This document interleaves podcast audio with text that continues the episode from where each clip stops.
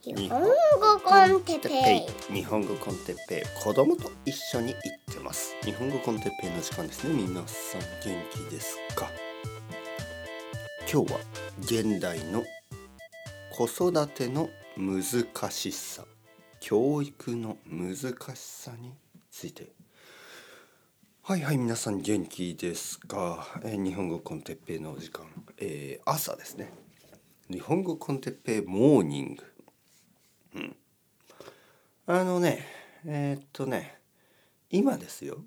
今あのまあ僕はコーヒーを飲んだりあの朝ごはんを食べたりしてであのまあちょっとトイレに行って、えーまた、まあ、台所というかリビングというかダイニングというかまあほとんど同じ。僕の家は小さい家だからまあその全てはほとんど同じような部屋なんですけど同じ部屋みたいな感じなんですけどまあ、えー戻りました、ね、そこに戻ったらあのーまあ子供がいつものように隠れてるんですね。まあまあ7歳なのにまだあのー4歳5歳もしくは3歳ぐらいのことをやるわけですよね。まあ子供はあのー家の中では全然成長しないんですね。あのー学校とかに行くとちゃんと7歳らしく8歳らしくねもうもう今年8歳ですからね7歳とか8歳のような、えーまあ態度を取れるんですけどでも家にいる時はまだ小さいこと変わらないんですよね。うんで隠れている。で、えーパピ僕はどこでしょうか?」とか言うんですよ。もう声が聞こえるからもう大体わかるんですね。お前そこのカーテンの後ろだろ？わかるけどあ まあ僕は何も言わない無視するそしたら「パピどこだ?」みたいなずっと言ってるわけですよね。で僕が「もうもうさお前さもう7歳だからそんなことしないよ」ねもう3歳とか4歳じゃないんだからもう隠れたりするの僕はどうこだとか言ってるんじゃないよ。ね。ね。というと奥さんがね「ああなたそんなあのーなんていうの？意地悪なこと言わないであの探してやればいいでしょ」みたいな。で僕が「いやいやいやいやもう7歳なんだから僕はどうこだとか言うんじゃなくて例えばあのーギリシャはどうこだとかシシリアはどこだとか。あのエルサルバドルはどこだとか。ね。ギリシャはあのグリースあのシシリアはシシリですね。であのエルサルバドルはエルサルバルエルサルバドルでしょ。言いにくいですよね。どこだとか。そそれぐらい言うんじゃないの？7歳だったらさ小学生だったらって。僕はまた意地悪を言ったんですよね。はい。そしたら子供がカーテンの後ろから出てきて「僕は携帯を持ってないからわからないよ」って言ったんですね。携帯電話がないからその国とかその場所がどこにあるかわからないよと言ったんですよ。それを聞いてまあ僕と奥さんは「ああうん現代の現代のことだなと思ったんですよね。奥さんはすぐに「いやいやいやそこに世界地図があるからそこで調べればいいでしょ」ね？ギリシャがどこにあるかシシリア島がどこにあるかえエルサルバドルがどこにあるか地図で調べればいいでしょ？って言ったんですよね。ただ子供はなんか小さくて読めないしズームできないしめんどくさいみたいなことを言うんですよね。携帯電話で調べた方が早いでしょ？みたいな。Google マップでシシリア島って打てばすぐ出るでしょ？ズームできるし？みたいな。まあそれを聞いて僕はちょっとあこれはちょっとポッドキャストで話さないとな と思って上に行きました。はいはいまあ、子供は子供がもし今あの地図でねあのエルサルバドルはどこにあるんだろうとか調べてたらまあいいですけど多分調べてないですね。はい、多分ママにあの奥さんに携帯電話貸してって言って調べてるかもしれない、うん、難しい問題ですね。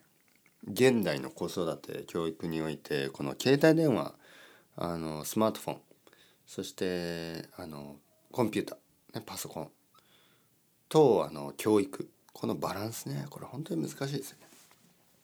人によってはね「えー、哲平先生何が悪いですか？携帯電話であの携帯電話を渡してあの調べさせるのはいいことでしょ？みたいに思うでしょうね。あの現実を知らない人はね。で確かにもしね子供がまあ、例えば Google マップとか Google でその僕が今言ったねあのギリシャはどこにあるとかね。まあ、そういうのを調べるだけ調べてそれですぐ携帯電話を返してくれくれればいいですよ。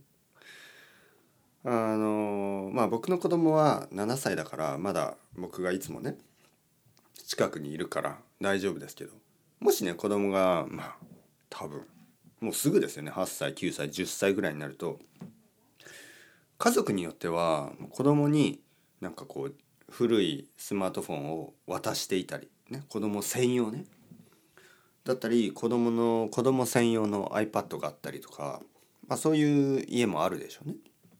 で子供たちが本当に勉強のためだけにあのテクノロジーを使えるかというとまあもちろんそんなことはなくて携帯電話ではいろいろなことができますからね、えー、もちろんいつもやってるゲームも入ってるでしょう、えー、僕の子供がやあの好きな「ポケモン GO」とかも入ってる入ってますよね。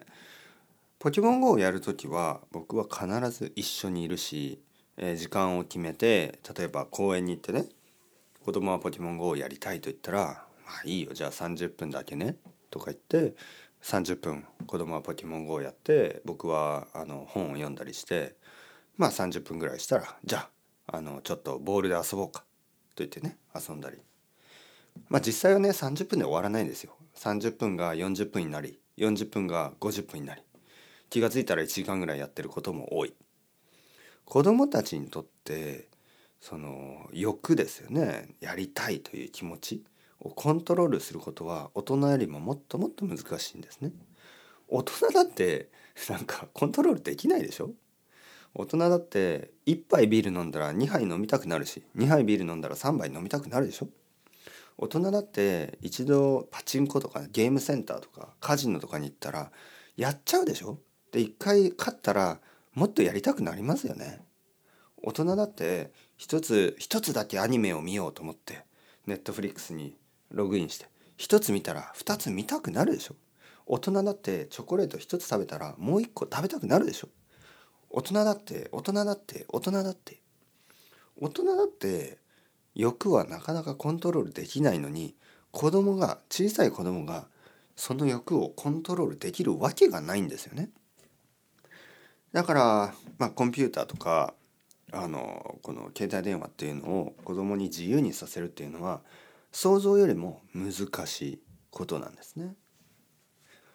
昔は、まあ、本でしたよね本しかない。で子供が持っている本、ね、家の中にある本はまあもう全てがクリーンコンテンツみたいなもんですよね。で全くそのまあなんていうか、ね、ゲームのように中毒になるものもないしもうそういうコンセプトじゃないんですからね本の場合は。まああのそうですね基本的にはそうですあのそういうコンセプトじゃない。だからまあ本をあの例えば例えば、えー、子供に例えば「ウガンダはどこにある?」ね、って言って子供がまあその地図のねある地図の載っている本地図帳とか、まあ、百科事典とか辞書とかまあいろいろあるでしょそういうのであの調べる。で調べてるうちに他のページには、まあ、アフリカのいろいろな国とか、えー、載っている。もうそれだけですよね。で大人たちは安心して、えー、あ子供があのアフリカについて調べてるなと思って、えー、リラックスしてコーヒーを飲むことができたんですよね昔はおそらく。でも今は僕はね子供がね例えば子供が「パピパピちょっと携帯電話貸してちょっとウガンダがどこにあるか調べたい」って言って「ああいいよ」例えばね「いいよ」って言って渡すでしょ。で僕はコーヒーを飲んでいるああ子供はあのーアフリカを調べてるんだなと思ってリラックスしてコーヒーを飲んであれ？まだ終わらない？何してんの？チェックしたらもちろんポケモン GO をやってたりもちろんテトリスをやってたりもちろんマリオカートをやってたりするでしょまあ気が付いたら他のゲームをダウンロードしてるかもしれない、ね、そういうそういう時代なんですよ。そういうものなんですよ。この携帯電話スマートフォンというのは。そうそういうものなんですね。何でもできてしまう。まあ僕の子供は小さいからまだその気が付いたらポケモン GO みたいなまあ可愛いレベルですけどティンエイジャーになると何をするか分かったもんじゃないでしょ？恐ろしいですよね。もし僕が今ティンエイジャーだったら何してる？携帯電話で何してる？インターネットで何してる？もう想像できますよね。本当に。もうエッチなものをたくさん見るでしょうね。ま あまあまあまあまあまあ。まあまあまあ。まあまあまあまあ。今ちょっとあの恥ずかしくなったあの方々ちょっと失礼しました。失礼した失礼した。ちょっと言葉が言葉がちょっと過激すぎました。あの今笑ったあの人たちあのまあそういうの好きなんですね。まあまあまあちょっと待って。ちょっと待ってちょっと待って。ちょっと暑くなってきた。朝ですから、はい、隣の部屋には子供がいるしちょちょちょっと待ってください。ちょっと待ってください。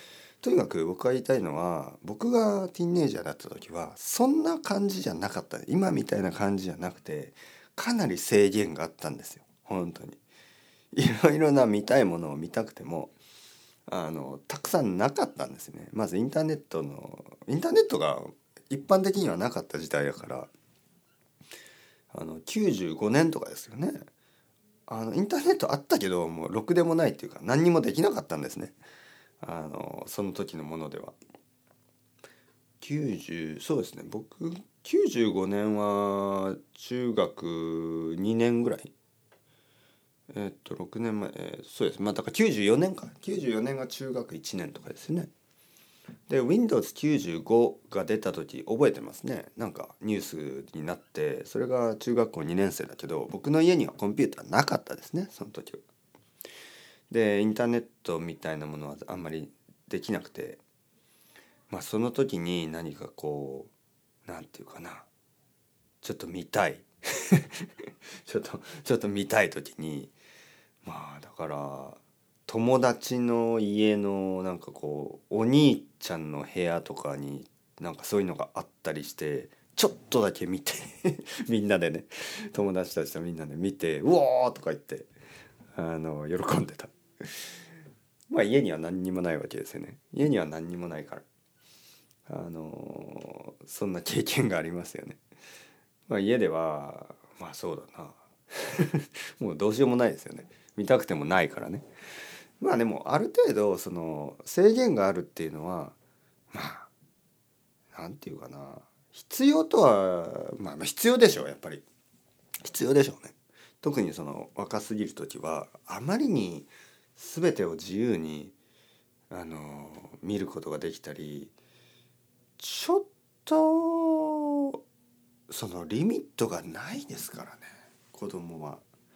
はい、大人でも難しいのにまあだからどうなんですかね分かりません。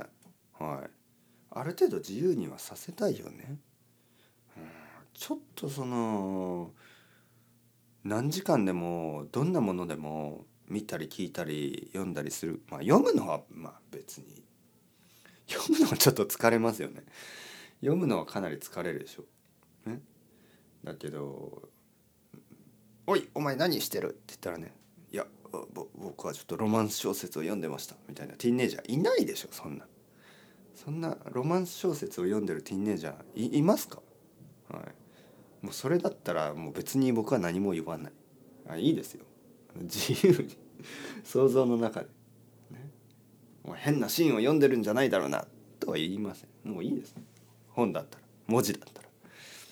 ただなんかやっぱりなんていうかなビデオみたいなものってかなり終わりがないっていうかね。はいはいはい。わかりません。このテクノロジーと教育子育てどうなんですかね。まああの僕の子供は少しずつ大きくなってるのでまたいつかで、えー皆さんにアップデートできると思いますよ。あの10年ぐらい後で皆さん僕の子供は高校生です。あのもう部屋に鍵をかけて全く出てきません。みたいなね多分そういうそういう感じになると思いますよね。ガンガンガンガン「おい出てこい。あの晩ご飯だぞ」みたいな。ガンガンガン。もしくはねもしくはなんかどうなのかな。まだあのカーテンの後ろに隠れて「パーピー僕はどこだ?」とか言ってるのかな。それはそれでやばいですね。15歳とかで「パーピー僕はどこだ?」とか言って「お前もうカーテンカーテンの中に隠れられてないぞ。体大きすぎでしょ」みたいな。はい。まあまあまあ。まあまああ。んまり心配してないですよね。僕はあの子供がティーンエイジャーになってあんまり心配してない。なぜかというと僕はちょっとティーンエイジャーみたいだから多分一緒にあの子供の部屋の中に入って鍵をかけて2人であのゲームやってますね。多分僕の奥さんがガンガンガン「もう早く出てきなさいゲームばっかりやってないで」みたいな。僕と子供ね「じゃあちょっと待って」みたいな。それが一番考えられるパターンあの ですよね。はいはい。まあまあまあ。というわけで朝から楽しく話してみました。それでは Ciao ciao。 Hasta luego。またね。またね。